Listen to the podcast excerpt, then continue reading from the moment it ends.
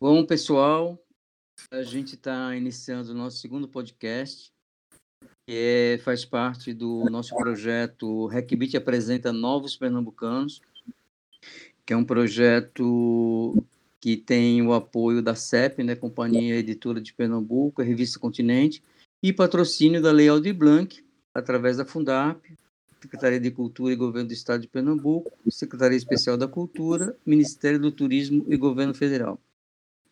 O Requibit Apresenta é um projeto que a gente fez voltado exclusivamente para a nova cena pernambucana, porque a gente entende que o Requibit está é, tá no momento que precisa abrir também para a, a nova produção pernambucana, que é uma tradição do festival, ter esse olhar, e, com o crescimento do festival, a gente viu a necessidade também de a gente fazer outros projetos paralelos para dar vazão a essa produção local, que é incrível.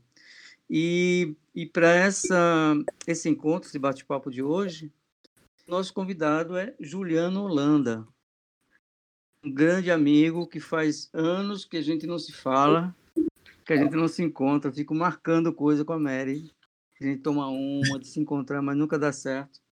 Parece que precisou, a gente está trancado em casa para conversar um pouco. Tudo bem, Juliano? Bora, Guti. Que massa, meu irmão. Que massa de ouvir.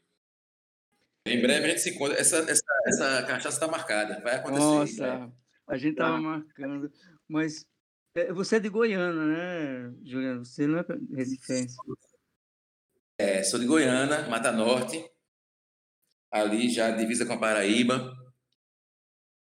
E nasci lá, aí na infância ainda vim morar em Recife, ali com sete anos e tal, mas sempre, ao longo da vida, tive processos de idas e voltas. Sempre tive uma relação muito forte com a cidade. Trabalhei lá uma época e voltei para morar lá, essa coisa, né, que a gente sempre Jul... com essa relação.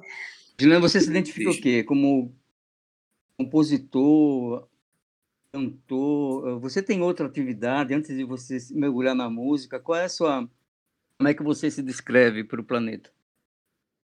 Eu sou compositor, compositor, essencialmente compositor. Todas as, as outras é, áreas que eu atuo surgiram do compositor e foram permitidas também pelo compositor. É, desde muito novo, desde lá em Goiânia ainda, Goiânia é uma cidade de músicos, né? A galera tem muita história, né? A cidade dos músicos, né? a cidade tudo, faz tudo, é a cidade de Guedes Peixoto, a cidade de, uma série de músicos e artistas e escritores, e tem uma, uma, tradição muito forte nisso. Uma cidade colonial, assim, parece muito Olinda, a cidade de Alto de Olinda. E na minha infância parecia ainda mais, porque na minha infância não tinha asfalto. Viu o asfalto chegar, né, lá em Goiânia. E é, é uma cidade, é mais antiga do que Olinda até, de muitas igrejas, tem aquele clima meio, meio roupa pernambucano, digamos assim. E aí, é... Lá sempre teve essa, essa, essa coisa da música muito forte. Lá tem duas bandas de música, a Curica e a Saboeira. Duas bandas marciais. E meu avô chegou a ser presidente da Saboeira uma época. A Curica, na verdade, ficava até mais perto da casa dos meus avós, a, a sede. Isso quando eu ia lá dar uma ouvida, e, e, e meus tios, minha mãe, estudaram música, tinha um piano na casa da minha avó. Então, sempre teve música muito perto, sempre teve livros de partitura, sempre é, minha avó sempre gostou muito de música, meu, meu, meu, avô também. Então, a gente tinha essa tradição da música muito de perto, né? E eu comecei a tocar muito cedo, mas já comecei a tocar é, muito atraído pela coisa da composição. Sempre foi a minha a minha o meu imã, a, a coisa da criação, sabe? E lembro que eu, às vezes, andava no meio do ensaio da, da, da, da Saboeiro, da Curica, andava pela da orquestra, escutava as vozes, os contrapontos dos instrumentos de sopro, o que um estava fazendo, o que o outro estava fazendo. Eu não, eu não sabia muito bem como é que aquilo, para que era aquilo, mas entendia que existiam vozes diferentes que se harmonizavam, né, para criar um, um todo, né. Isso sempre me encantou muito. Quem cria isso? Como é que isso é feito? Essa, essa, essa matemática você me encantou muito. Então, o compositor veio primeiro. Surgiu aí o compositor. Ainda criança, e toda a minha relação com música partiu disso. Depois, quando eu fiquei mais velho, na escola, como eu tocava violão e tudo, Aí sempre tem aquela coisa, vamos fazer uma bandeira de rock, vamos tocar um Beatles, vamos tocar um Ramones, vamos tocar um negócio assim e tal. Então acabei virando instrumentista, é, meio por acaso, porque para mim o instrumento sempre foi um apoio da composição. Eu já compunha, comecei a compor com 11, 12 anos. Então, você é... se considera um, desde essa época você já se considera, por dizer assim, minha vida é isso. É, é então, eu, eu, eu sabia que queria criar, mas eu não sabia, por exemplo, que uma pessoa podia viver compos como compositor naquela época. Não entendia como é que funcionava isso. Então, quando apareceu aquela a necessidade de se estabelecer profissionalmente, meu pai era publicitário. Né? Eu cresci em agência de publicidade. A publicidade me parecia um lugar onde uma pessoa que quisesse, é, uma pessoa que quisesse criar coisas poderia ser remunerado para aquilo. Então, durante uma boa parte da minha adolescência, eu quis ser publicitário, porque eu entendi que ali tinha um, uma válvula de de, de, possibilidade de me manter como músico e, e, e, também exercitar minha criatividade, minha criatividade em outra área, né? Aí, quer dizer, eu, eu já me entendia como compositor, mas eu talvez não soubesse nem o que era exatamente um compositor, sabe? Eu entendia que queria trabalhar com aquilo, que tinha aquele interesse na, na, na música, mas mas quando eu era adolescente eu não sabia como é que faz, como é que como é que é o cara que cria ele é remunerado, como é que ele paga as contas. Não, não tinha esse conhecimento, né? Então tinha a vontade, mas não tinha a, a noção total assim de como fazer. Aí foi que acabei virando instrumentista. E tocava bem, tudo, comecei a entrar em, em, em bandas no colégio, bandas de amigos querendo tocar música falei que é, é Beatles, Ramones, coisas assim, é, o movimento punk que havia aqui em Recife, é, já eu bem pequeno, bandas como o Negro HC, e tinha uma galera que me parecia mais articulada, fazendo coisas, fazendo eventos. Tinha alguns amigos que conheciam essa, essa turma. E, e, acabei entrando por aí. Foi a minha, minha porta de entrada na música, foi com essa coisa mais de rock, é, rock pesado e tal. E, e os primeiros shows que eu fiz, as primeiras coisas, foi mais nesse, nessa linha. Apesar de vir de uma história de MPB. Tipo assim, a primeira banda que eu entrei na escola, eu fui comprar um skate é, o lifestyle de um amigo na casa dele. Eu andava de skate, aí fui comprar esse skate. Quando cheguei lá, é, tinha um violão assim no canto, e esse, esse cara que foi comprar o skate tinha um teclado na sala. Ele estava tocando lá alguma coisa. E eu peguei o violão e toquei o samba de uma nota só. Metal, assim. E aí ele disse: Porra, você, você toca isso aí, pô, sabe mais acorde do que a galera da banda. E me chamou para entrar na banda dele para tocar punk. Mas eu entrei. O teste, digamos assim, dá para chamar de teste, foi o samba da nota só. E aí, eu, aí eu fui, fui, tomar conhecimento, né? Porque o dia a gente fez um, um, encontro, na época não existia internet, né? nem nada disso. E aí, e, é, vamos marcar de escutar um, uma, um, de ouvir música. E aí eu peguei uns vinis dos meus pais, que a gente tinha em casa, que foi o Quadrofênia, né? Do, do The Who, e um disco de Jimi Hendrix chamado Harry Hendrix que tinha lá e e aquilo para mim era a coisa mais pesada que eu tinha ouvido né, na vida e tal. E quando eu cheguei na casa desse, desse pessoal para ouvir música, o primeiro disco que o cara botou foi DRI. Botou DRI na Palm Def, logo de cara assim. Eu disse, porra, né? Mas é, foi bom, porque eu conheci muita coisa. Me, me, conheci um tipo de música que não era a música que meus pais ouviam, né? Talvez tenha sido um dos meus, meus contatos com uma, uma realidade que era além daquele ambiente que eu, que eu vivia. E foi bem legal também. A minha, minha entrada na música foi meio por aí. Depois é que as coisas vão tomando outros eixos, né? É, e hoje você está entre os maiores compositores, não só de Pernambuco, mas do Brasil. E, e, e você, é, quando, quando, você decidiu é, que a, as, que você queria compor. Porque só, só, só, só a obra tem muito com a música popular brasileira que a gente é, é convencionado a chamar, né? Dessa música mais tradicional, assim.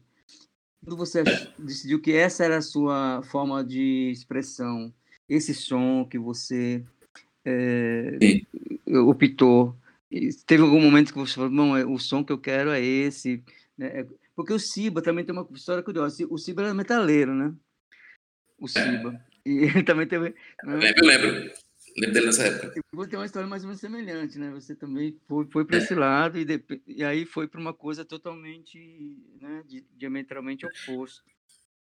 Tem, lógico, talvez, não, talvez seus pais, imagino, né? Mas acho que alguma coisa dentro de você também é, teve esse insight de você ter essa opção, né? Eu acho que até a minha história com a Siba, eu não sei exatamente a Siba antes. Quando eu conheci, eu falar dele pela primeira vez, já era aquela fase dele mais metaleiro e tal, com e tal, tudo. E, mas eu não sei como, como era antes disso, mas é, eu imagino que ele tinha uma relação com cultura popular antes de ser metaleiro. Porque tem a história do pai dele, tem, tem uma relação aí que, que, que havia anterior é, que acho que nisso também a gente se parece. Eu acho que eu tinha essa, já, as minhas primeiras composições já tinham esse traço de música popular brasileira, como você bem falou, que coisa que eu herdei dos meus pais, dos meus tios, do ambiente ali onde eu fui criado. Essa coisa do, da, do rock e tal, ela, ela aparece um pouquinho mais tarde, já ali com 14, 15 anos, e é aquela fase também de afirmação, é do começo da formação da personalidade, né? Do que é meu e não é, não é herdado.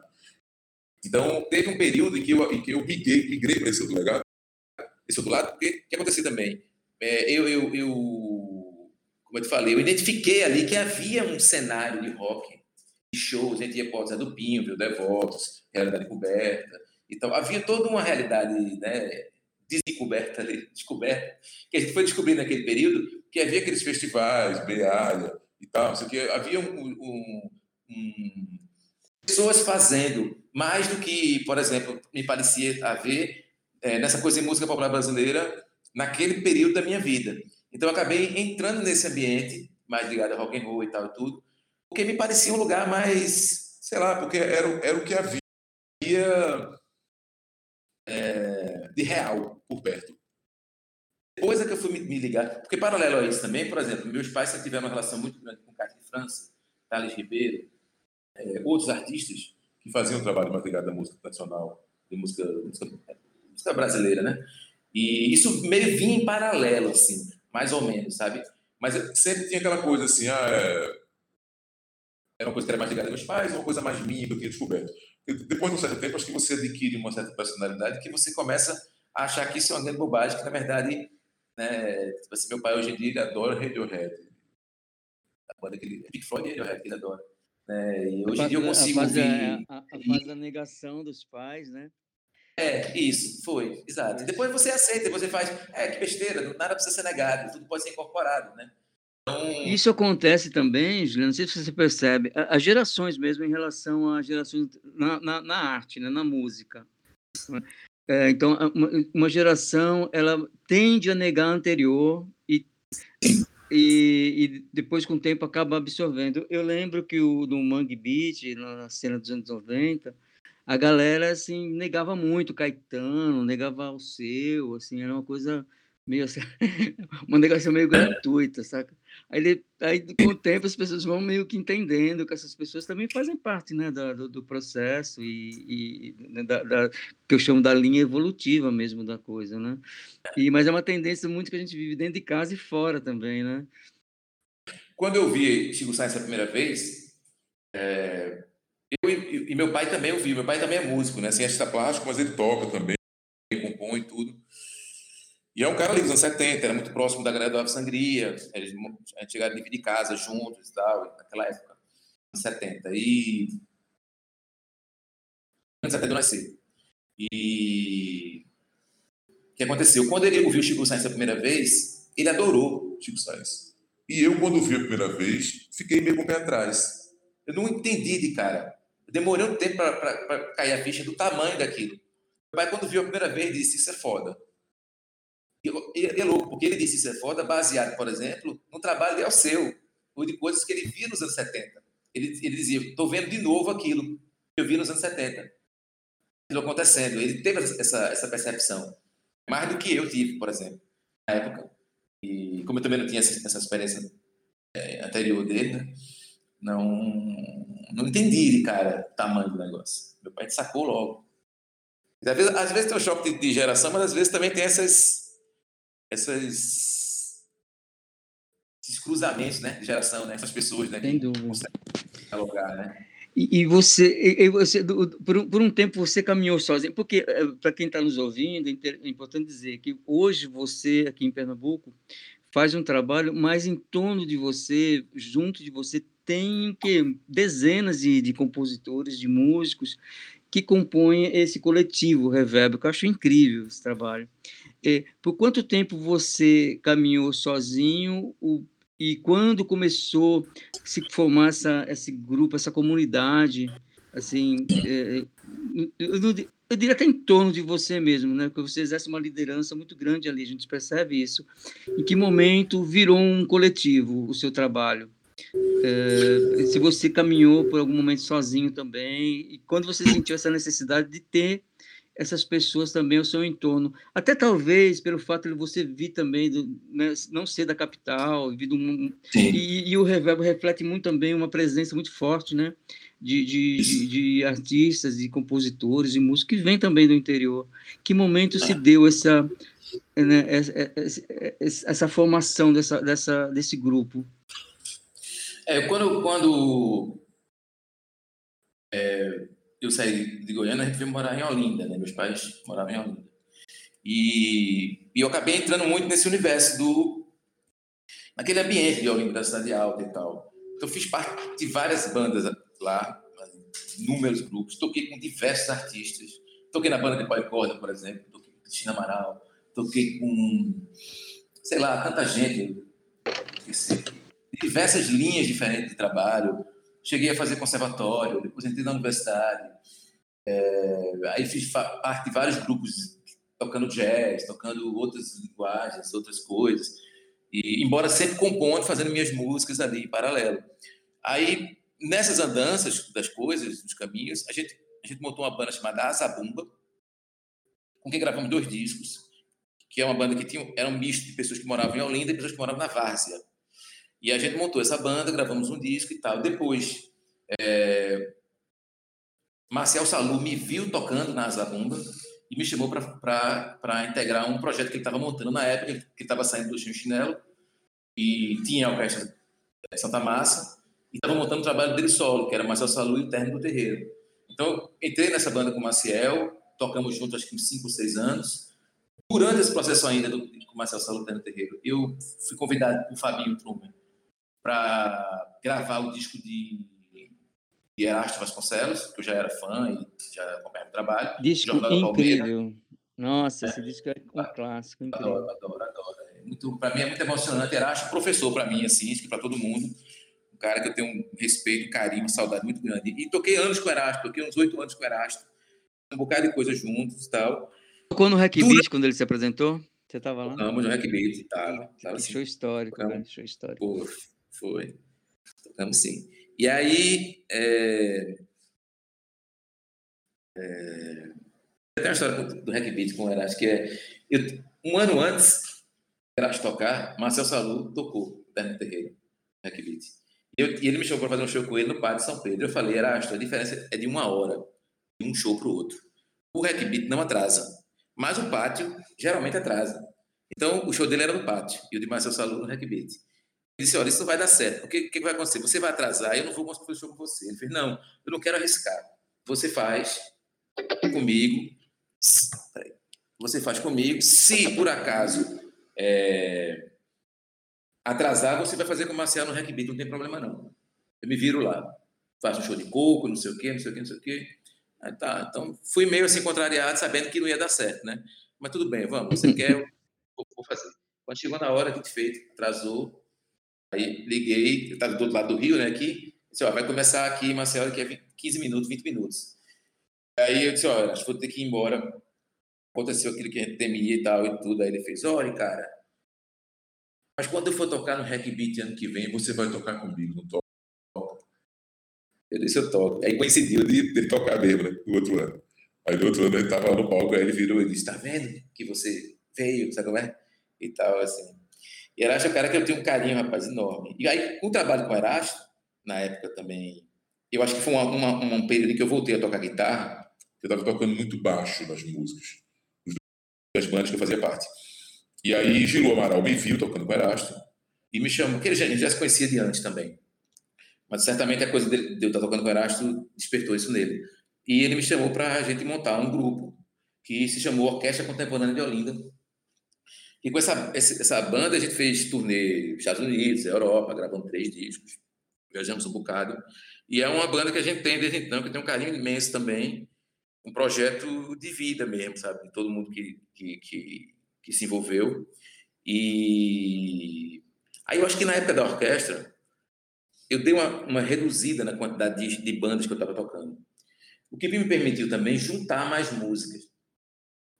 Né? E aí eu fiquei, poxa, eu queria fazer aquele lance com aquelas músicas que eu tenho. Nesse meio tempo, algumas pessoas gravaram músicas minhas. Minhas, é, é, Mônica Feijó, Geraldo Maia, é, Gonzaga Leal, é, muita gente, agora vou me esquecer, mas bom. Muita gente gravou. E essa música, essas músicas mais MPB que eu vinha fazendo na época, e, e enquanto eu vinha fazendo aquele trabalho com a peça contemporânea em paralelo. Aí um dia o Marcelo Soares Musac me chamou para participar de uma coletânea que ele estava montando na época, chamada Música de Estúdio. E essa coletânea ele queria um trabalho meu solo. E aí, ah, então vou pegar pincel com uma daquelas músicas. Gravei uma faixa, eu e Gilu Amaral. E e a música ficou legal, a gente curtiu e tal. E foi ela que, foi, que deu start para gravar o primeiro disco, meu primeiro disco que se chama Artes Invisível, que tem que o repertório é muito em cima das músicas que, que eu juntei né, ao longo da vida. E eu convidei vários artistas para cantarem músicas minhas. Não me considero muito um cantor, então convidei pessoas para cantar. Naquela época, menos ainda, eu me considerava menos ainda um cantor. Hoje em dia, até que eu estou mais assumindo mais esse lado. E eu cantei uma faixa só, e esse disco saiu, Artes Invisível, que é um disco que me deu muitas alegrias. É, você vê, um disco que tem 10 faixas, das 10, 5 foram sincronizadas para TV e cinema e que é outro, outro campo que eu adoro, que é a trilha sonora. E aí gravei um outro na sequência, com um, trio, eu, Júnior Areia e Tom Rocha, que chama Para Saber Se Nuvem de Cimento, Quando o Céu For de Concreto. E na época que saiu esse segundo disco, fui convidado pela Rede Globo para fazer uma trilha de uma minissérie. Segundo foi para saber, é, saber se é nuvem, hein? Saber se é nuvem de cimento quando o céu for de concreto. É o segundo disco. É. Segundo. Uma coisa que eu observei, é. só abrindo um parênteses aqui, Aí depois você lançou agora, né, o... É, Por das Casas Por das Casas eu, eu vi uma coincidência, não sei se é proposital ou é, você lançou o, o, primeiro no dia 15 do, eh, pelo menos no, Spotify, tá ali, 15 do 2. Foi coincidência. É, depois 15 do 2 de 2013 você lançou o segundo e 19 de 2 de 2021. Foi. Eu achei que você, você tá, tá, tá, tá, como o Jonga, que faz um, aquela coisa cabalística de... Eita, isso, eu nem sei. Vou, vou procurar você isso? Você tinha notado isso? Não, não, não percebi, não percebi. Eu fui olhar assim, eu tava, né, fui dar uma olhada no... Nossa, que coincidência, será que ele tem alguma coisa a ver com a numerologia? Não, não, não. Esse, é, eu, teve esses dois discos lançados, depois teve um hiato de seis anos. Sim. Isso, aí eu estou falando só aqui, uma coisa depois vocês editam aí. Mas assim, eu tô. Aí nesse ato, quando sai o segundo disco, que entra essa, esse convite da Rede Globo para fazer essa trilha sonora, é, era um, um, negócio chamado Amor Te Amo, dirigido por Flávia Lacerda. É, a direção musical era minha com o João Falcão. O Reis era o. Né, o diretor geral, assim, né, negócio e tal. Então, era uma, uma, uma, equipe muito pernambucana. E, o filme, e a série passa, se passava em Pernambuco. E eu fui para o Rio e fiquei lá naquele período. E na época teve muita coisa das músicas entrarem em sincronização de diversas coisas. E a orquestra estava tava em turnê nacional. A gente teve um projeto para Petrobras, estava em turnê nacional, viajando bastante e tal. Eu confesso que eu comecei a me sentir meio João Gilberto, assim. É, no mau sentido do termo, que era assim, tipo, é, isolado no meu apartamento na Rua do Futuro, sabe como é? E aí saía de tarde para tomar um café no café. Quando você estava na mesa, a moça já trazia o bolo de bolo e o café com leite. Ela já sabia o que eu ia comer. Eu comprava o diplomatique ali na, na, na bandeira de revista da frente, perto da jaqueta. Sentava ali, ia ler meu jornal. Eu estava assim, tipo, tava me sentindo meio velho, com 30 e poucos anos, sabe? Assim, tipo, como se fosse já um cara, uma carreira meio estagnada, naquele ponto um instrumentista. Não, que ano isso? É, que ano foi? Faz seis anos. Seis anos atrás. Seis, sete anos atrás. e estava meio assim, podia ter continuado naquilo, sabe como é? Produzindo discos e, e com essa carreira de instrumentista, poderia seguir naquilo, estava bom também. É, mas começou a me dar uma certa impaciência no processo, principalmente a noção de que, é, apesar de estar na época trabalhando para a Globo e tal e tudo, eu não tinha interesse em ficar morando no Rio. Eu, tinha, eu comecei, aí eu passei por uma, uma espécie de uma crise é, ética, sei lá o quê, em que eu comecei a dizer, poxa, eu preciso voltar e tentar fazer com as pessoas o que não fizeram comigo. Eu, eu, eu acho que eu posso voltar e tentar modificar de alguma maneira é, o ambiente que eu, que, os ambientes pelos quais eu passei. Né? Então, assim, por exemplo, um, isso, um cara que nasceu em Goiânia, que estava ali, quantas vezes vim em Recife, você é tratado como não é como nada, né? Você não é nada. Você é um cara do interior, entendeu? Então, assim, você não, você não estudou na, na, no Santa Maria, você não conhece a pessoa que faz não sei o quê, você não sabe o que é um edital, você não sabe o que é nada. Eu cheguei aqui com essa pessoa, né? E, e que era diferente, eu vi que as pessoas já cresceram juntas, né, aqui. Então, eles sabiam um que era o outro, que estudou em tal colégio, que, que, que sabe, que produziu tal coisa que não sei quem. Eu, eu cheguei totalmente do zero. Então, é, eu, na época, me deu essa sensação que eu precisava e podia voltar para Recife, não permanecer no Rio e, e fazer alguma coisa aqui. E aí a coisa que eu quis fazer aqui, que eu demorei para entender o que era, porque eu cheguei e fiquei meio tateando, né? O que, é que eu faço? O que, é que eu faço? Para que lado que eu vou? Como fazer e tal. E essa coisa é a reverbo, que, que, que que eu já tinha feito parte de alguns coletivos antes. E antes da Reverbo, há uma experiência, que inclusive a gente levou para o, para o Beat, que eram shows que a gente começou a fazer na época com Isadora Mello, Zé Manuel, Areia, aquele núcleo, em que a gente alugava o Santa Isabel, por exemplo, bolso, e fazia, metia uma bilheteria e enchia o Santa Isabel, coisa assim. Começou a ocupar as pequenas casas. E nisso, nesse fluxo, a gente começou a identificar que haviam outras pessoas fazendo isso também. Como na época o Amortian me deu um certo, vou dizer, uma visibilidade que me permitiu é, é, é, dialogar com essas bolhas que haviam. Né, quando eu digo bolhas, por exemplo, você tinha uma galera se encontrando em Abreu Lima, como era, era Igor de Carvalho, Martins, Gleison Nascimento, Samico, os irmãos Samico, Rodrigo Rogério. Eles se chamavam Turma de Abreu e tinha Lima. Tinha a galera de Caruaru que tinha se, se, se organizado politicamente para exigir cachês lá.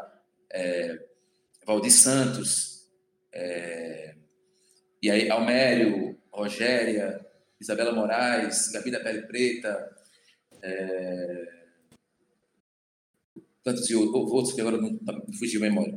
Mas assim, havia um, um, artistas do, em Caruaru se encontrando, e eu comecei a, a a perceber esses, lugares, esses lugares, né?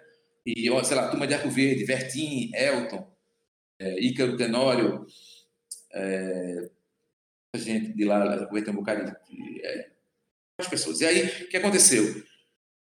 Eu já conhecia alguns deles, comecei a achar que eu poderia juntar algumas dessas pessoas. E aí começou um trabalho de ir aos shows, de ir aos encontros, de, ter, de chegar junto, de começar a conversar, começar a entender os anseios, as necessidades. Isso demorou alguns anos. E, em todos os coletivos anteriores, às quais eu tinha feito parte, que eram coletivos que se encontravam, às vezes, para conseguir criar um CNPJ ou para fazer pressão para o governo com relação a algum, algum cachê atrasado do FIC ou alguma coisa do gênero, sempre a coisa era muito técnica, era muito prática.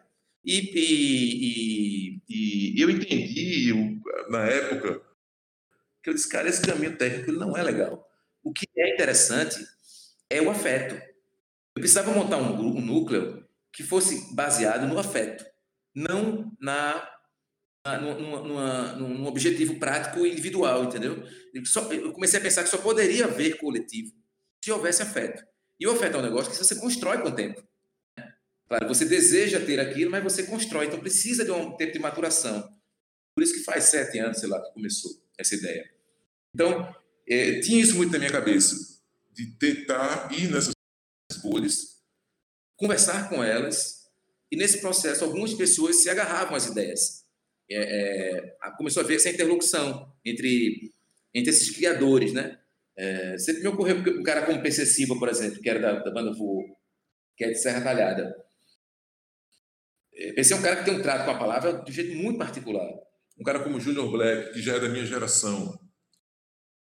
E na época quando eu comecei a, montar o núcleo, base, o hard núcleo lá, eu dizia, eu preciso de gente da minha, da minha época também, para poder dialogar comigo, para a gente ter um contato mais, mais próximo. E boa parte dessa galera que, que vai entrando depois, como Martins, o próprio Almério, que na época praticamente não tinha feito nenhum show em Recife, antes da Reverb, é...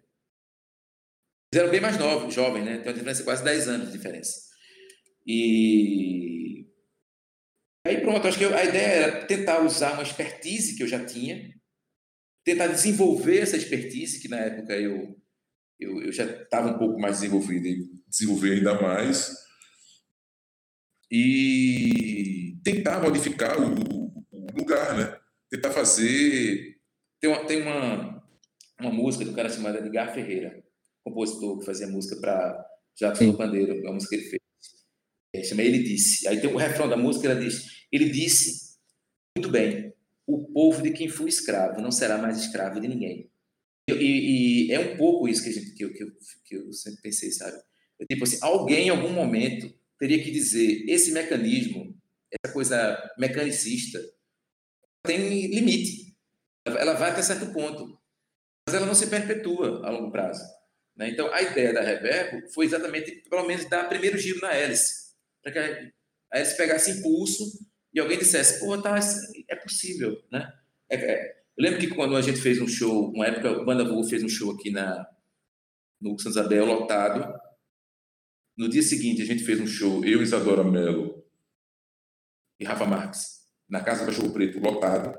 E na semana seguinte, Vertim e Elton fizeram, fizeram também Casa do Cachorro Preto, lotado. Lembra no show de Vertim e Elton, quando eu subi no palco, me chamaram para cantar uma música, uma, dar uma canja. Eu lembro que eu olhei para a plateia e falei: existimos. Então, assim, é o meu, era o meu senso, entendeu? Tipo, uma vez Pezão, saudoso Pezão, ele disse mano, no Facebook que artista pernambucano lotaria o Santa Isabel, que na época parecia impossível. Eu lembro que logo depois Zé Manuel lotou Santa Isabel, que o pessoal até foi tra trabalhou com ele como, como, produtor também. Zé Manuel lotou. Depois eu lotei também, depois a Dora Mello lotou também. E se você pensar, antes daquela primeira lotação de Zé Manuel, ninguém lotava. Não existia esse público é, formado. Né? E eu acho que a Reverbo, ela contribuiu, deu a sua contribuição, dá a sua contribuição até hoje, nesse processo de formação do público e nesse formato desse processo de desenvolvimento artístico. Né? É um, um núcleo que, como, é, como a feta é muito forte, eu estou falando, pessoal, me interrompa qualquer coisa. Não, eu tô, eu, eu, bem interessante é, a, a, unidade pelo afeto, até mais que pelo é. que cada um faz como artista. Né?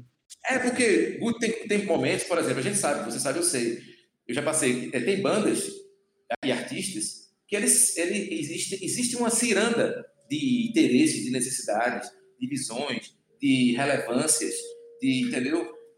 Existe isso. Mas eu acho que o que, que tem que prevalecer é o afeto, é o entendimento do, do respeito, entendeu? O entendimento do, eu vou dizer, da sensibilidade sobre a coisa. Né? Quando, por exemplo, o Mangue Beat aparece lá e você diz que ele, ele nega que é normal isso, negar o que vem antes. É... Mas isso é uma burrice. É uma burrice social, entendeu? Assim, isso não deveria acontecer, porque, porque, porque, porque é burro, porque não, não, não, não, não, é, não edifica nada, não constrói nada. É um prédio que você está eternamente destruindo e reconstruindo a base. Sabe como é? Quando é muito mais interessante, você chegaria muito mais alto se você pegasse daquele ponto e elevasse. Exato. É uma então, coisa que a gente tenta refletir, é uma coisa é, que a gente tenta refletir no Hackbeat, se você olhar, a gente sempre tem uma atração que faz um link com a tradição, ou com a história, ou com uma coisa ancestral. Porque o nosso entendimento sempre foi, cara, você não cria do nada, entendeu? Mesmo quando a Ariana Suassuna falava da, da, da Morel como uma coisa pura, nada, velho. Aquilo é contaminado de milhões de anos e anos de história, de, de, de relações humanas. Então, tudo que a gente faz, na verdade, é reflexo das nossas experiências e também de referências que você absorve né, ao longo da vida. Né? Então, quando eu programo um Hackbeat, dentro de mim tem milhões de referências ali nas escolhas, é. Então, acho que é isso. E se percebe no, no Reverbo isso. E uma coisa que também eu acho, acho que queria que você comentasse, o, já que a gente falou do Mangue Beat também, o, Mangue Beat tinha uma coisa de muita brodagem, era uma coisa que realmente as bandas faziam coisas juntas, mas eram bandas muito diferentes, né? Eram coisas totalmente Pô, você tinha Mundo Livre, que é muito diferente da São Zumbi, que é muito diferente de Devotos, que é muito diferente de Faces, que nem chegava a ser um movimento, mas era mais uma cena pela, linkada pelas diferenças. Eu, o Reverbo tem, eu vejo que é uma cena muito linkada nos pontos de contato mesmo. Na, é, é, é um, tem uma unidade sonora ali, você encontra uma unidade assim, é, de conceito, é, não é tão dispare como né, na, na, geração do, do, do Mangue Beat. E eu vi agora um, o que vocês fizeram né, no, no, no, no Cine São Luís, e dá para perceber que tem, parece ter um fio condutor né, no, no trabalho da, da, desse, de vocês, né? e a gente vê também uns nomes assim que tem outra pegada, assim, traz alguma coisa muito forte você destacaria assim desse grupo que, pô, tem o quê? Umas cinco, acho que tem uns 50 artistas em torno do, né, do, do é, só, Você destacaria alguma, alguns assim? Não, eu, veja, eu acho assim, o, o, a ideia original, quando eu conversei com o menino, os primeiros, que eram que quando éramos 10, a minha ideia era uma foto com 60 artistas. Teve uma foto que tem nos anos 80, que era a geração 80, que é essa foto. Zé Rocha, Luciano Padilha, sei lá, é, Marcelo Lisboa, do Troncho. Uma foto. Todo mundo ali de calça, como é que chama? Santropê, né? Aquele, é, aquele visual. Acabou boca de sino. É, o visual dos anos 80, assim. Aí tem aquela coisa, e aí, aí é, existe essa foto. E eu acho muito forte a foto. É, eu acho que eu vi isso no suplemento cultural aqui, né? o outro saudoso suplemento cultural. Deveria voltar. E eu tinha isso muito na minha cabeça, a, a força dessa imagem coletiva.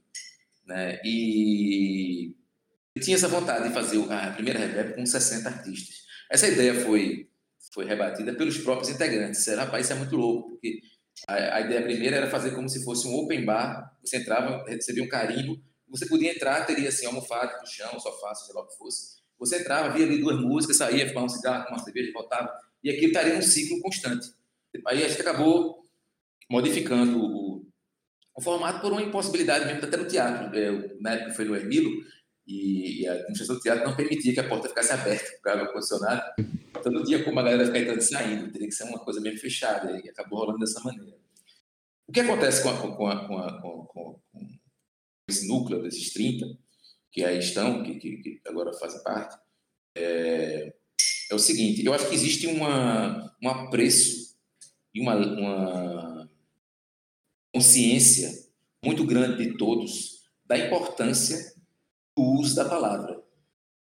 Sabe? Daí que vem o reverbo. Hum. É daí que vem a, o termo. Porque é, são pessoas que ou compõem ou interpretam, mas interpretam por, por, uma, por uma, uma, um caminho muito particular da sua relação com o uso com o léxico, com o uso da palavra.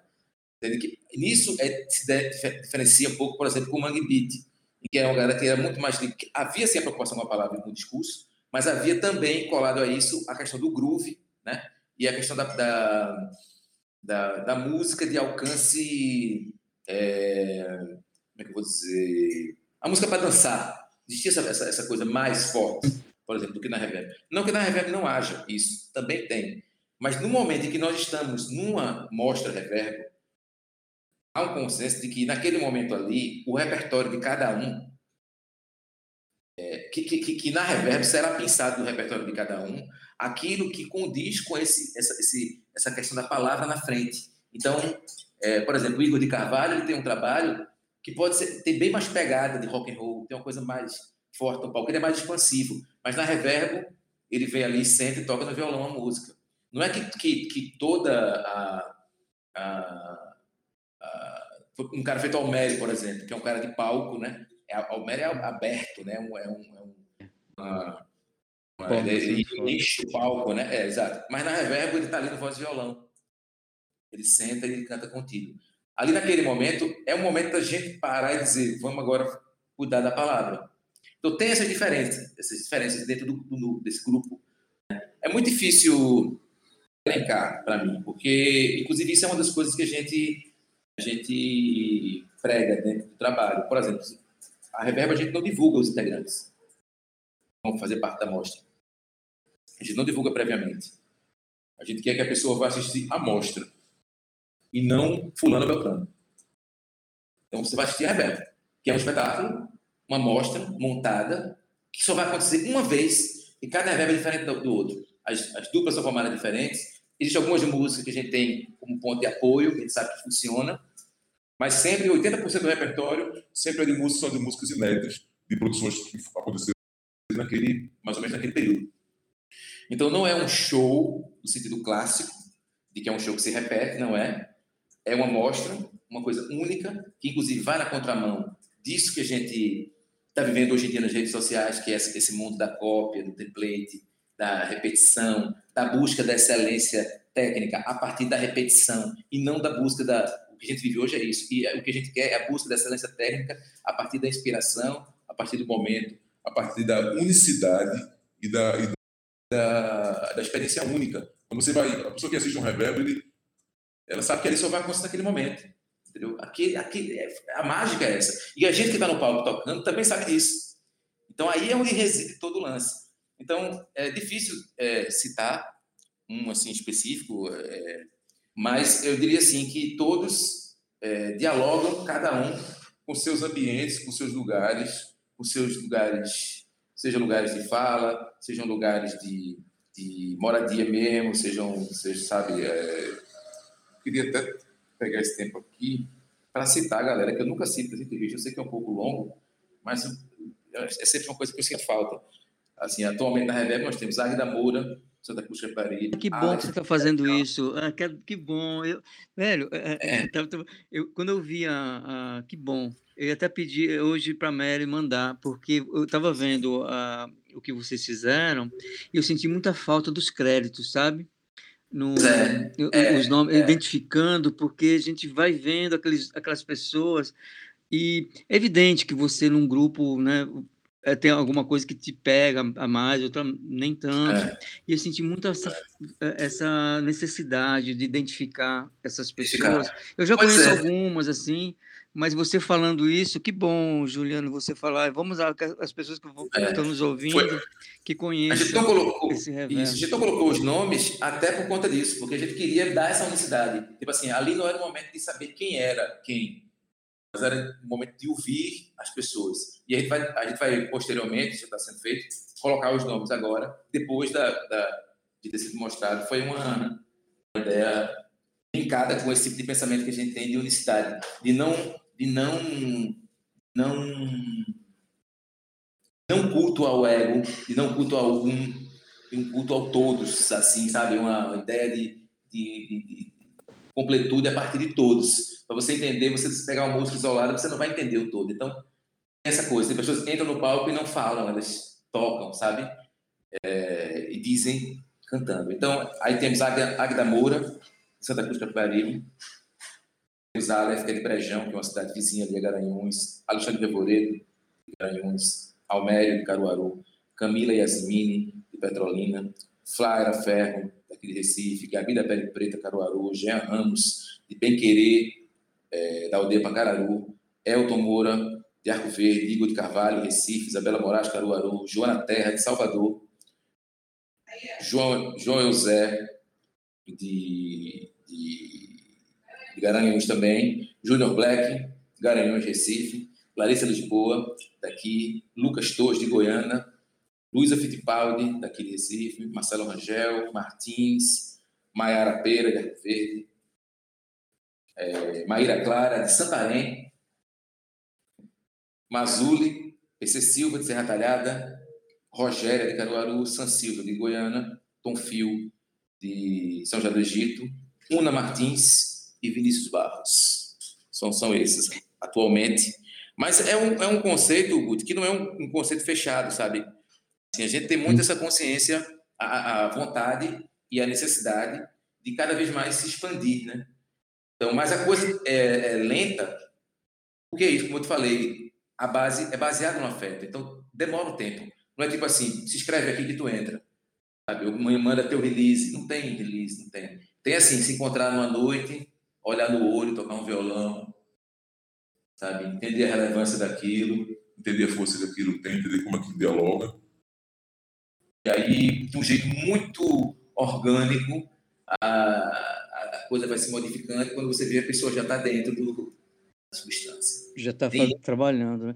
Engraçado, é. eu estou vislumbrando, é, cara, assim, é impossível hoje, com a tecnologia, com tudo que a gente. Eu lembro que quando fazia o Hackbeat há, há 25 anos atrás, o processo era mais lento, sabe? Da produção, era mais difícil nos chegar as informações sobre novas bandas, novos artistas. Hoje, nesse, com a tecnologia, com as ferramentas que nós temos, é muito rápido, é muito rápido. Então, e o que eu estou vislumbrando é que a gente está com uma cena pernambucana que talvez não, até pela velocidade, pelo volume, para gente que faz mais uma curadoria assim, nem chega não consegue chegar tudo ao mesmo, ao mesmo tempo que chega, não chega, porque é muito rápido, muito veloz, não é? E eu percebi agora, e eu acho que está se refletindo também no, no, no, Reverbo, e a gente abriu uma semana de inscrição para o Hackbeat Apresenta, que é esse projeto que a gente está fazendo, né? Cara, eu tive em uma semana, sem muito alarde, sem muita divulgação, foi uma postagem no nosso Instagram, no, no, nos stories, deu 200 inscrições, Juliano, 200. Cara, deu uma trabalheira, porque gente, como o projeto é pequeno, nós tínhamos que escolher quatro. Foi incrível, porque nessas 200, já na 50 ficaram totalmente com possibilidades de, de atender a nossa demanda, e foi difícil chegar em quatro pelo, pela qualidade e muita coisa do interior, muita, muita, muita mesmo. Tanto é que a gente fez a escolha dos quatro. É um é da, aqui da periferia de Recife, Alto José do Pinho, outra de Carpina, outra da região metropolitana e outra de Surubim. Né? Então, Nossa. meio que a gente percebe uns se deslocando, né? uma produção que, que não está no centro, né? que é aquela coisa periférica mesmo, que como são todos os movimentos legítimos mesmo. A gente percebe que as coisas vêm de uma coisa mais periférica que vai ocupando o centro. E eu percebo é, isso no reverbo, nessa experiência que a gente teve agora com o Hackbeat Apresenta, que é uma coisa que a gente que eu penso nisso já há um tempo. Tanto é que eu fiz uma edição do Hackbeat Apresenta que era o, o tocou o Amaro Freitas, cara, há três, quatro anos, que também estava começando. Eu acho que a gente está tá diante de uma de uma movimentação muito importante na música pernambucana. E é. o que me motivou também a falar contigo foi por esse grupo que está com você e pelo seu trabalho também. Eu acho que você Nossa. tem feito umas coisas incríveis. Eu até queria entrar nessa, também nessa, é, um pouquinho Sim. no seu trabalho, porque esse último disco seu, cara, pô, tá muito, muito foda, cara. Assim, você fez em casa, assim, acho que ele tá com uma unidade poética, assim, do verbo, acho que as letras, assim, tem uma. Todas as faixas traz uma poesia com uma unidade que talvez eu não identifique tanto nos seus discos anteriores. Assim. Não sei se você concorda comigo. Pode ser, pode ser sim. Pode ser que sim. Esse, eu acho que sim, acho que esse é o mais. Eu, eu falei isso em algumas entrevistas, vou repetir aqui. Se você quiser me conhecer mesmo melhor, acho que esse é o disco mais indicado. É o mais pessoal. Até porque eu estou tocando todos os baixos, né? É o disco é só baixo e voz, estou tocando todos os baixos e, e, canto todas as faixas e fiz todas as músicas, as melodias, todas as letras. Também mixei, quer dizer, finalizei na Musac, mas uma parte foi feita aqui em casa.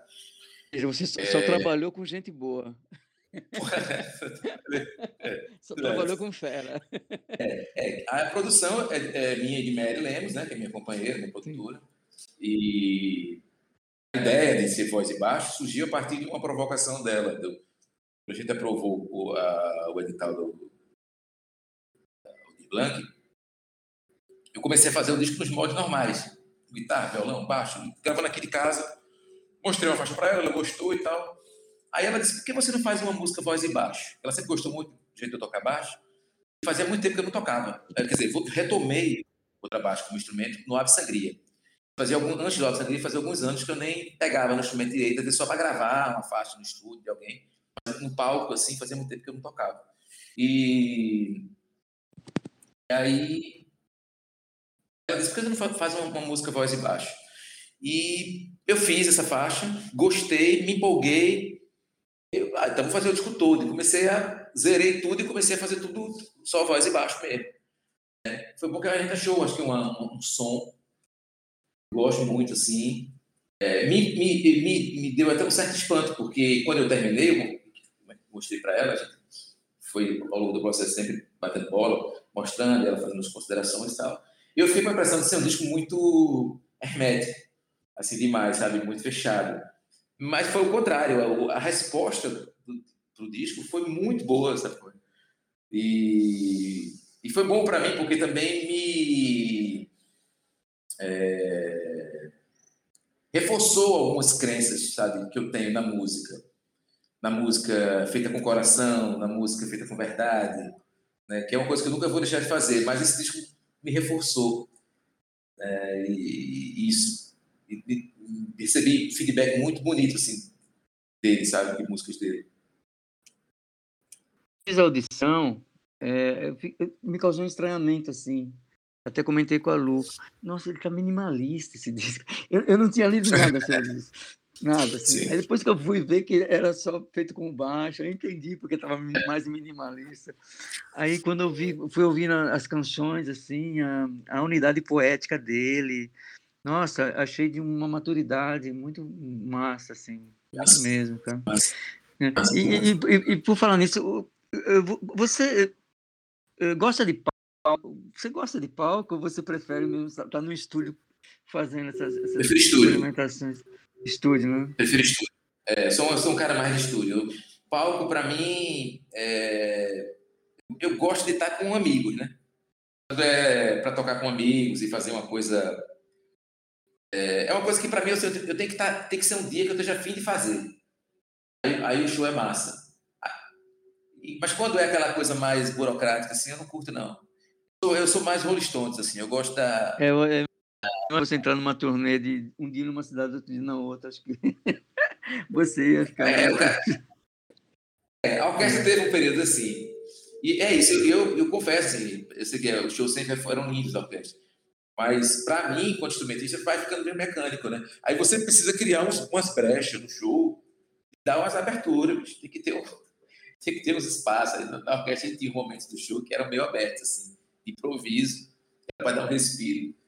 Porque senão fica tudo ali muito certinho. Eu não gosto de música, não gosto daquela coisa. Eu tenho dificuldade com música com base por, causa, por conta disso.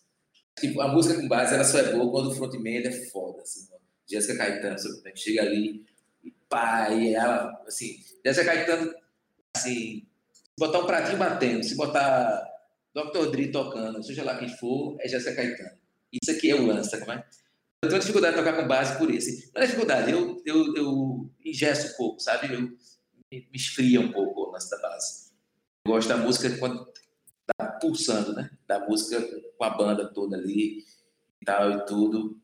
E é uma coisa mais impressionista, assim, da, do, da, música. Eu gosto disso. Eu gosto, gosto de Arthur Lintz, eu gosto de gente que pincel solto, sabe? Quando é muito ali mecânicozinho assim demais, assim. Não chega muito, não. Tem sua graça, mas para eu fazer, eu prefiro a explosão. Coisa que eh, você fez essa, é, esse disco né, na pandemia, dentro de casa. Você também compôs muito né, nesse momento. E você tem aqui umas 600 músicas, acho que uma produção incrível. Muitas delas gravadas por outras pessoas. Qual é o intérprete, assim, eh, que você, que você mais gosta? Que, quem interpretou sua música e você, porra, pegou, a, pegou o espírito, pegou a alma da coisa. Você tem uma predileção? Ou... Rapaz, é difícil. Uma predileta é difícil. Mas, assim, eu tenho uma coisa afetiva, porque teve uma época na minha vida, essa fase aí do, da, da, do lance do compositor que a gente falou, Teve um período que foi quando, quando surgiu o MySpace. Lembra desse MySpace? Né? MySpace Sim. de música. É, e aí, é, às vezes eu passava as noites assim, procurando, feito Neo do Matrix, procurando alguma coisa. É assim, que você não sabe o que é. mas você precisa ter alguma coisa para lhe preencher. Estava numa época é, saturado de muita coisa, querendo alguma coisa nova. E aí me chegou uma turma, me pareceu uma turma de compositores, que me vieram todos de uma vez, assim, numa coisa que mais fez. E foi Selmar, Kleber Albuquerque, Rubi, principalmente esses três. E Nossa, uns anos atrás, Kleber Albuquerque gravaram um disco, Kleber Albuquerque e Rubi gravaram um disco chamado Contra Veneno. Eles gravaram uma música minha chamada Sem Tempo, que é do meu segundo disco. Eu ouvi uma, uma obra assim, a sua obra regravada, né? É, é, às vezes o cara te devolve e te mostra uma coisa que nem você viu, entendeu? Exatamente. Às vezes você ressalta algo que existe. Às vezes você nem tinha visto aquilo ali. Aquilo... Tem uma gravação também de Almério, de uma música chamada Por que Você? É uma música que eu fiz numa, numa uma, uma amiga, amiga nossa, Sanai. Sanai, nossa.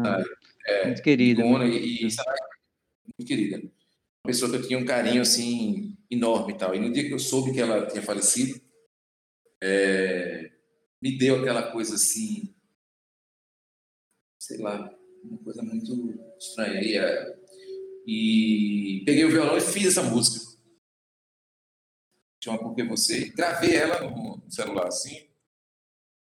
Fiz a, a letra de uma, vez só, assim, uma letra gigante, letra enorme. E, e, gravei aquilo uma vez e nunca mais voltei para ela. Guardei, deixei guardada.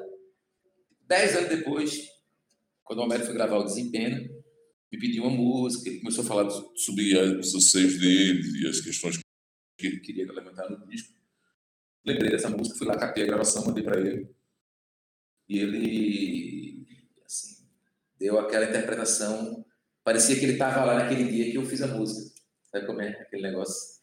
Mesmo se a gente, na época, a gente se conhecia quando eu fiz a música. E ele conseguiu traduzir aquele sentimento todo ali com a voz dele e tal. Isso é muito legal quando acontece. É muito único, né? Tem muitos artistas, acho que são. Aí eu lance do, do intérprete, sabe? Que é um negócio que eu respeito demais. Acho que tem compositores que são intérpretes. É... Mas tem compositores que não são, e precisa do intérprete para poder é, polir o vidro ali da canção, a lente da canção, sabe? E tem intérpretes, cantores que são intérpretes, cantores que são que, que não, não, às vezes não alcançam ou ainda não chegaram no estágio de, de, a vida mesmo aquele aquele personagem, né? Poucos. É muito lindo quando isso rola, quando isso acontece. Você, você gosta, imagina que você gosta de literatura, deve ler algumas. Quais são os Gosto. Você lê poesia? Você, quem que você lê? Quais são, assim, fora da música, que você, poxa, isso me inspira, me inspira minhas letras. Isso é, existe um poeta, um escritor que você fala, poxa, isso é, é inspirador para mim. Eu conheci, eu li muito, assim, leio muito, né? E tenho até menos, mas tive uma fase da minha vida de ler muito. E aquelas coisas mais clássicas todas, você lê na escola, então em casa tinha alguns livros. Acesso a todos. Mas eu tenho um carinho muito especial pela, pela literatura pernambucana. Gilvan Lemos, que até estou lendo um livro, um livro dele que eu não conhecia, incrível. É, é, a, poesia feita em Pernambuco, em Recife, em Pernambuco. Celina de Holanda, é, Lucila Nogueira, tem um poeta aqui que me influencia muito, chamado Mauro Mota. É... Aí, além de João Cabral, né? Drummond, tem esses caras todos que, obviamente, são alicerces né, de todo mundo.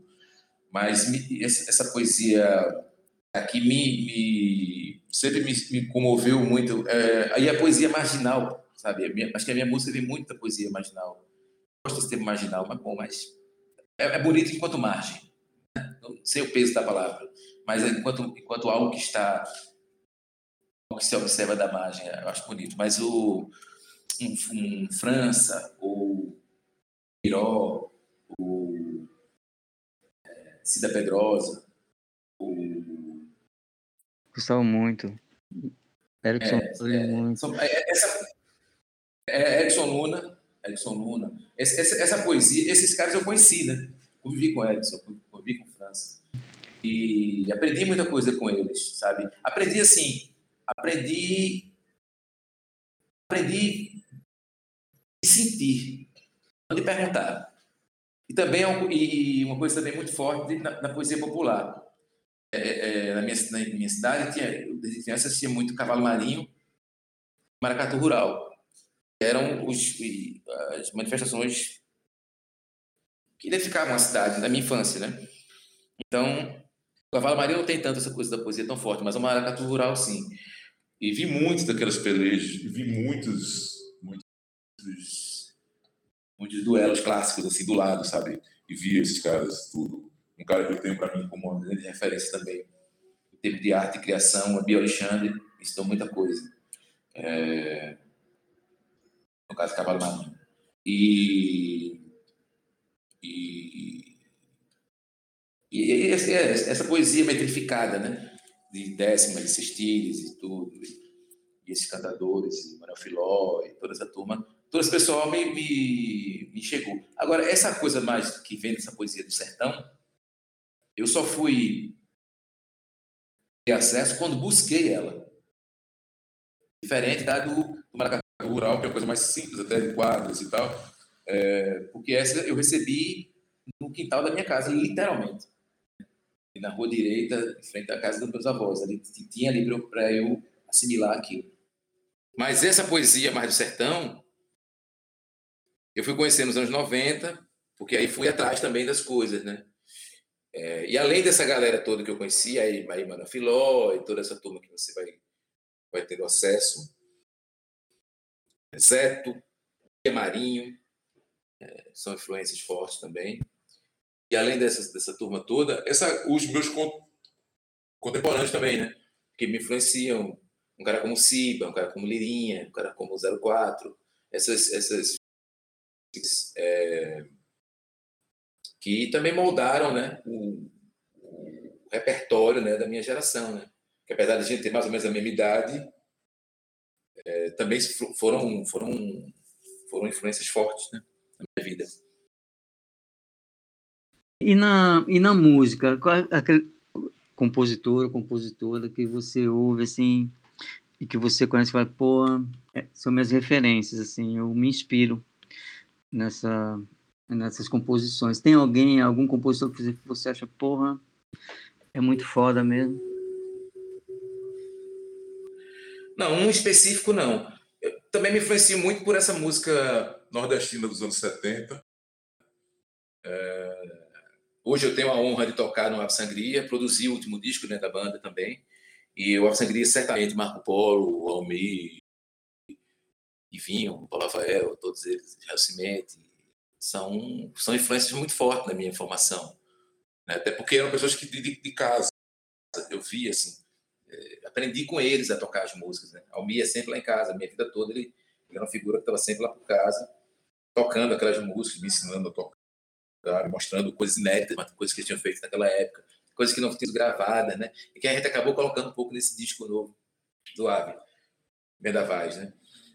Eu acho que o é uma influência muito forte para mim.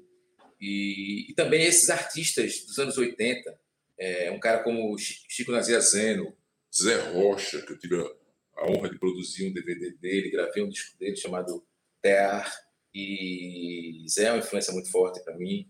O Lula Queiroga, é, é foda falar nome porque você fica também aquela coisa, você esquece alguém. Mas Sônia Senimbu, é, Ivan Moraes, Ivan Moraes, o músico, né? Também tem o Ivan também é político e tal, que também é uma figuraça do coração, mas o Ivan Moraes, músico. Tem. É,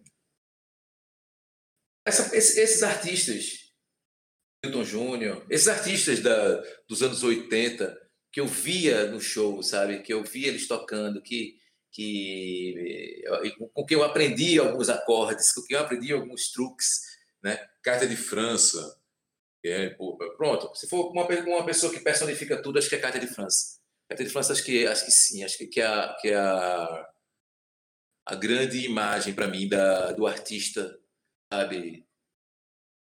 queria ser era é, Carta de França, pela sua seu compromisso e com a arte dela, sabe?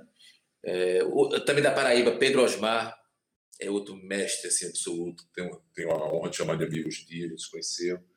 Fizemos algumas coisas juntos. Adoro Pedro Osmar. E. O que mais? Deixa eu ver.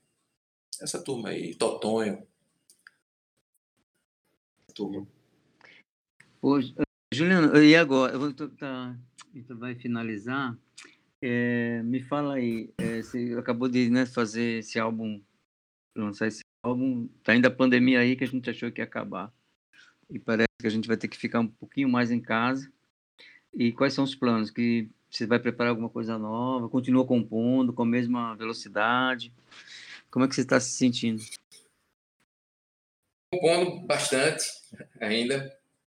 É, até porque para mim é como se fosse um exercício de vida mesmo. Não, não, não, é o tubarão, né? Se se movimentar, afunda, né? Tá, tem que estar tá sempre se movimentando.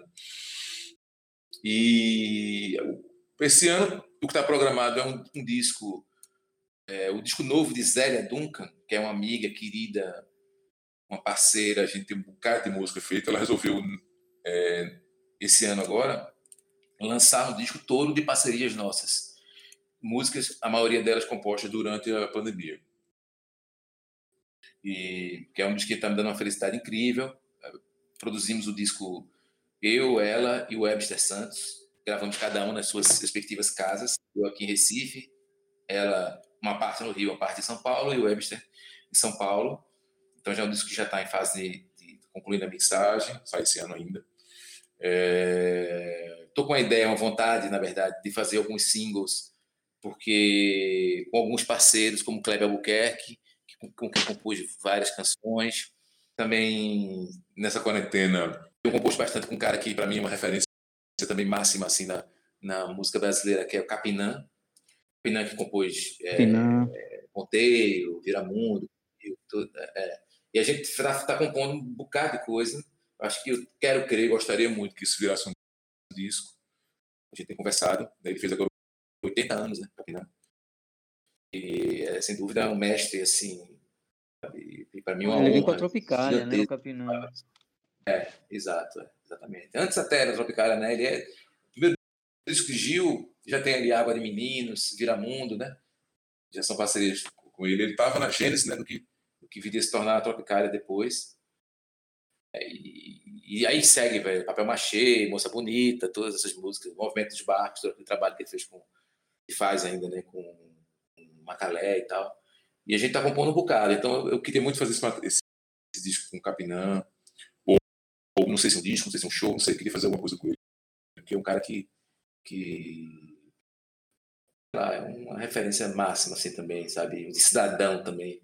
E também compus um bocado com um cara da minha região, da Mata Norte, que é o Michael Sullivan, que ele é de Timbaúba, né? Nasceu em Timbaúba. E a gente, eu conheci ele quando eu era mais novo, a gente acabou eh, voltando a ter contato e também compusemos um material que também dá um disco lindo. Ter conversado também como viabilizar isso, pode ser um plano para esse ano também, ou para o próximo. Não sei se a gente espera abrir e retoma, mas estamos com material bem legal, composto. Tu tem feito algumas coisas com o Zé Cabaleiro? Além dos meus parceiros daqui, Marcelo Rangel, Martins, PC Silva, Luísa Fittipaldi, Joana Terra.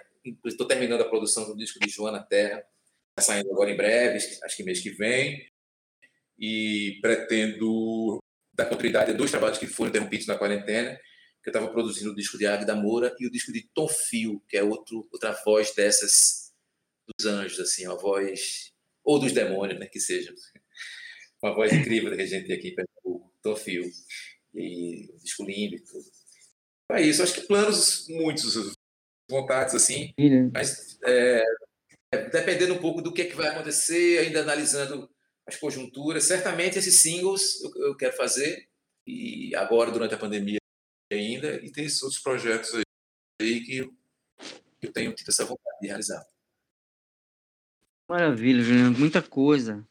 Nossa, você já falou coisa aí que acho que nos próximos 10 anos vai ter coisa nova sua.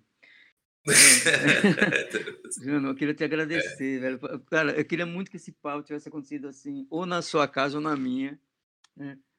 tomando um trocando umas ideias, mas a gente vai se encontrar e eu queria agradecer esse papo. Vai e, velho, a gente tá assim, distante, mas daqui a pouco vamos estar tá junto. Estou muito feliz com essa cena. Assim, admiro muito seu trabalho, de todo esse pessoal que está junto de você, com a Reverb. E muito obrigado. É? E a gente vai se encontrar certamente para bater mais papo e ouvir seu trabalho, acompanhar. E eu queria agradecer a sua participação.